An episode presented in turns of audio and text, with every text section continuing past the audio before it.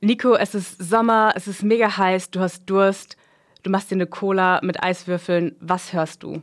Naja, die Dose zischt und dann schäumt's meistens. Ja, genau. Und die Eiswürfel knacken. Stimmt, die bekommen auch direkt zur Risse. Ja, genau. Und das Gleiche, nur in sehr, sehr, sehr viel größer. Das passiert täglich in den Alpen, der Antarktis und in den Anden. Da schmelzen riesige Gletscher, die brechen, fließen und gefrieren dann wieder. Aber wie klingt das, wenn sich solche riesigen Eismassen dann auf einmal bewegen? Was erzählen uns Gletscher?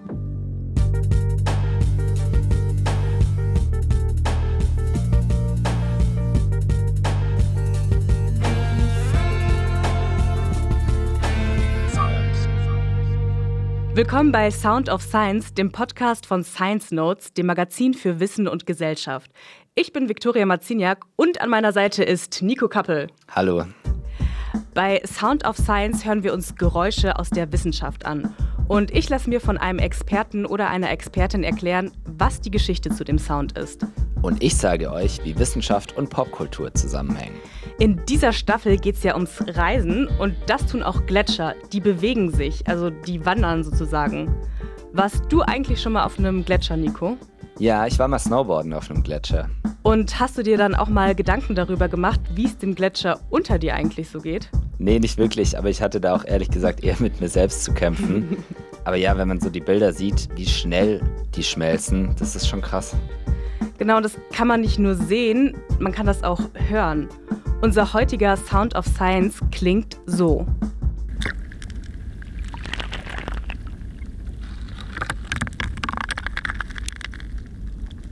Ja, das ist sich bewegendes Eis oder Steine, die sich auf dem Eis bewegen, wenn sich der Gletscher im Sommer schneller bewegt als im Winter, was mit der Schmelze zusammenhängt. Ich sitze hier mit Olaf Eisen, er ist Professor für Glaziologie am Alfred-Wegener-Institut in Bremerhaven und an der Universität Bremen.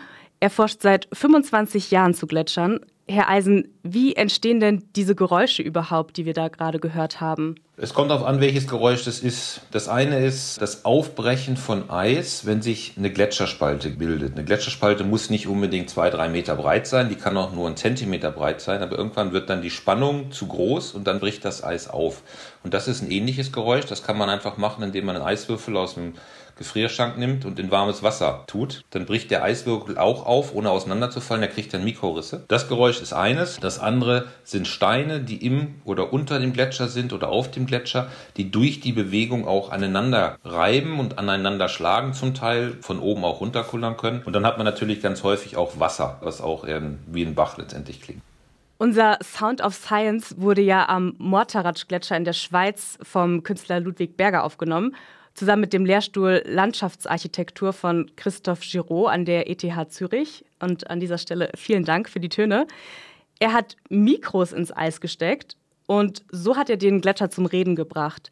Aber warum spielen solche Sounds für die Wissenschaft überhaupt eine Rolle? Nur mit einer Probe aus dem Eis kann man nicht so viel verstehen, sondern da muss man wirklich auch anschauen, wie ist eigentlich die Geräuschkulisse im Eis im Winter sind sie sehr friedlich und ruhig und bewegen sich sehr langsam. Dementsprechend ist auch Dynamik geringer. Im Sommer, je mehr Wasser da ist, desto aktiver ist ein Gletscher und desto lauter wird auch die Umgebung des Gletschers und das, was man auf einem Gletscher dann hört. Und die bewegen sich im Jahr sogar mehrere Meter, einige sogar Kilometer. Und deswegen sagen ja viele, dass Gletscher wandern. Man kann sagen, das ist Wandern, das ist aber eher ein ungewöhnlicher Begriff in der Glaziologie, sondern wir sagen einfach, die Gletscher fließen über das Bett. Rufen jetzt mal beim Fernaktferner Gletscher im Ötztal an. Das geht nämlich tatsächlich und zwar in Echtzeit. Seit 2007 gibt es das Soundart-Projekt mit dem Namen Calling the Glacier. Man ruft an und wird live mit einem Mikrofon verbunden, das an einem Gletscher steht. Mal hören, was da so los ist.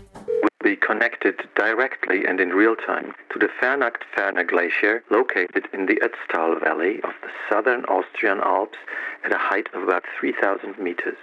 Please wait a few seconds for the music to stop and, according to the season, you can expect the signal to be very soft.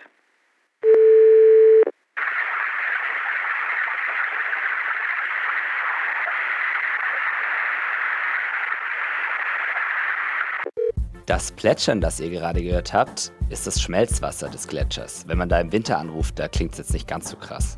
Falls ihr auch mal beim Gletscher anrufen wollt, wir haben euch das in den Shownotes verlinkt, das Kunstprojekt und auch die Nummer, unter der ihr den Gletscher erreichen könnt. Kann man denn die Geräusche von Gletschern überhaupt mit dem bloßen Ohr hören?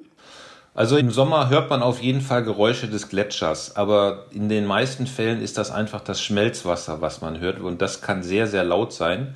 Schmelzwasser ist zum Beispiel morgens eher weniger, weil die Nacht noch kalt war. Im Laufe des Tages nehmen die Temperaturen zu, das heißt, es trifft mehr Schmelze auf und die Wassermenge nimmt einfach zu und dadurch wird das laut bis hin zu tosend. Und in so einer Umgebung ist es natürlich sehr, sehr schwierig, andere Geräusche, zum Beispiel von sich öffnenden Gletscherspalten zu hören, weil einfach das Wasser alles überschattet sozusagen, alles übertönt.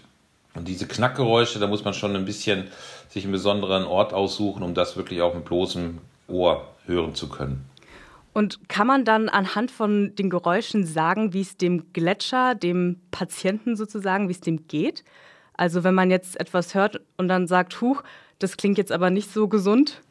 Auf jeden Fall. Man darf dann nur nicht sich auf sein eigenes Ohr verlassen, sondern letztendlich nehmen wir dann gerade mit geophysikalischen Methoden Seismometer und messen die Geräusche in einem anderen Frequenzbereich. Der Frequenzbereich ist dann eher so zwischen 1 Hertz und 400 Hertz. Und wenn man sich überlegt, der Mensch hört so im Bereich zwischen ein paar hundert Hertz und äh, 4, 5 Kilohertz, wenn man noch sehr gute Ohren hat, bis 20 Kilohertz. Das heißt, wir sind für den Menschen in einem sehr niederfrequenten Bereich und das ist auch sehr leise. Aber mit Messinstrumenten kann man das aufnehmen und kann das auch in den hörbaren Bereich gut übersetzen. Und da kann man wirklich sehen, wie sich über die Laufe der Jahre und Jahrzehnte die Geräusche von Gletschern oder Eisschilden verändert haben. Das heißt, je lauter sie geworden sind, je mehr Geräusche verursacht wurden, desto mehr hat man eigentlich verstanden, dass sie durch ein wärmeres Klima, wärmer Luft, wärmerer Ozean schneller geworden sind? Also könnte man sagen, dass der Klimawandel die Gletscher irgendwie lauter macht? Das hängt davon ab, mit welchem Gletscher man es zu tun hat. Der menschgemachte Klimawandel hat sehr unterschiedliche Ausprägungen in den verschiedenen Gegenden der Welt. Die Bereiche, wo wir das sehr stark beobachtet haben, sind die Polarregionen, wo wirklich gerade in den 2000er Jahren in Grönland die Gletscher sehr, sehr schnell geworden sind, weil über wärmeres Ozeanwasser stärkere Schmelze stattgefunden hat, die Gletscher sich verändert haben, der Widerstand sich verändert hat und dann diese Geschwindigkeit bis weit ins Landesinnere hinzugenommen hat. Und das war damals auch ein Aha-Erlebnis für die Glaziologie, weil man sich vorher eigentlich nicht äh, darüber im Klaren war, dass Gletscher sich so schnell innerhalb von wenigen Jahren auch beschleunigen können. Man dachte immer, die großen Eisschildgletscher. Man dachte immer, die sind eher stabil und reagieren eher im Bereich von Jahrzehnten bis Jahrhunderten.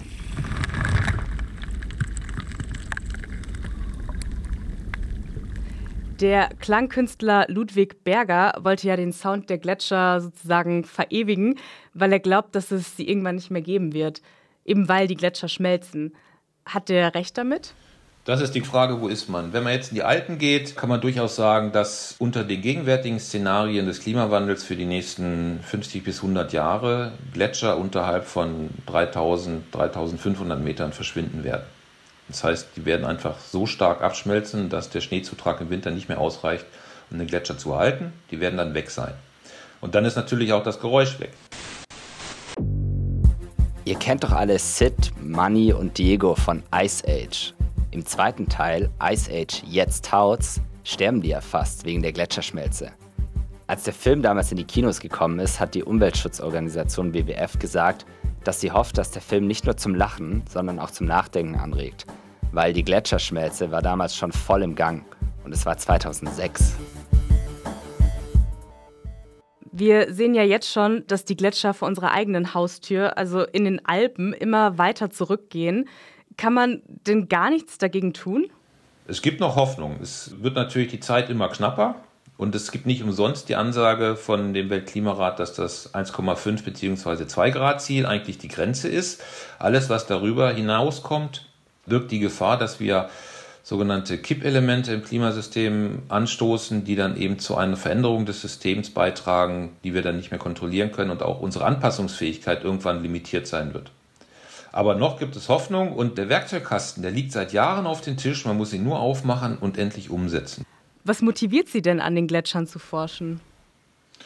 Die Polarregionen sind für mich ein sehr faszinierender Ort. Die Gletscher als solches sind ein unglaubliches Medium, kann man sagen, um darauf zu arbeiten. Das ist ein unheimliches Privileg auch.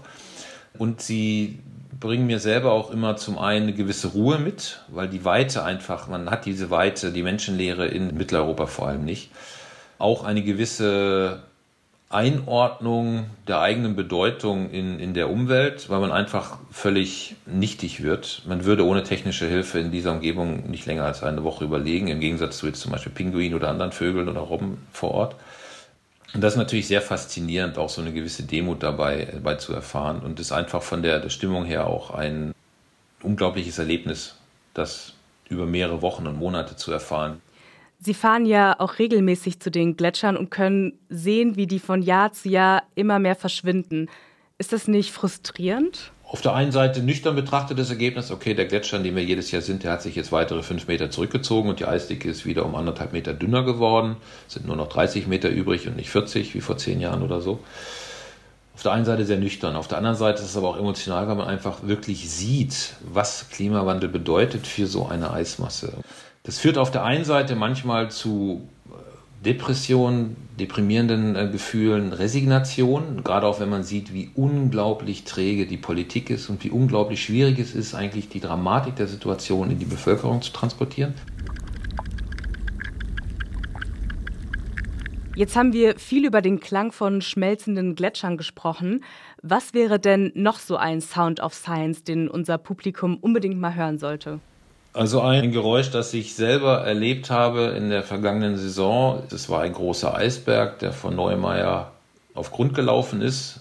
Der ist dann gegründet und dann sitzt der Eisberg da und bröckelt mit der Zeit. Und es gab ein Ereignis, da ist ein recht großes Stück abgebrochen und das ist ein sehr, sehr großes Stück, also mehrere Zehner Meter groß.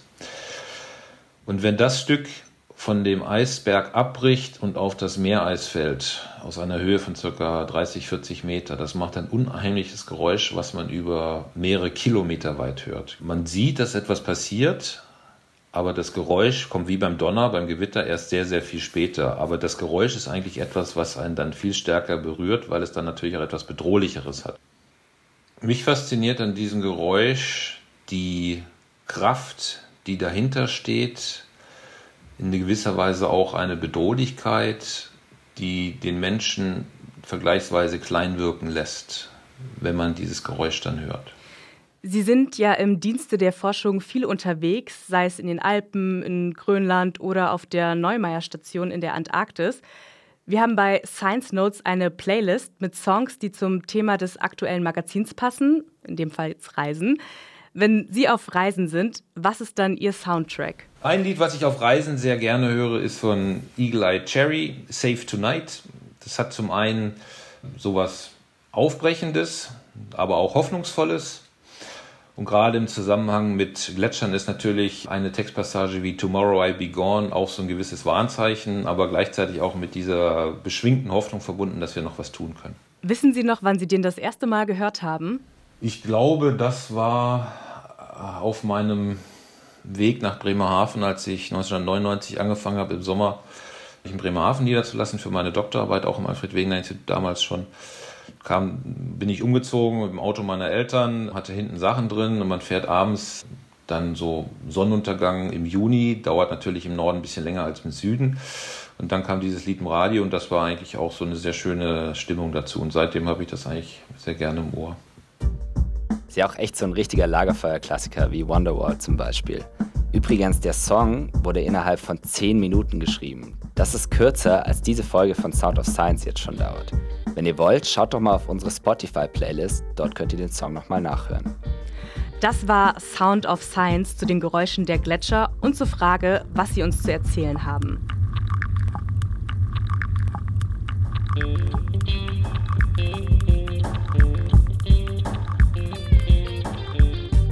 In der nächsten Folge geht es dann nach Südamerika. Dort lebt eine Tierart, die Dialekt spricht.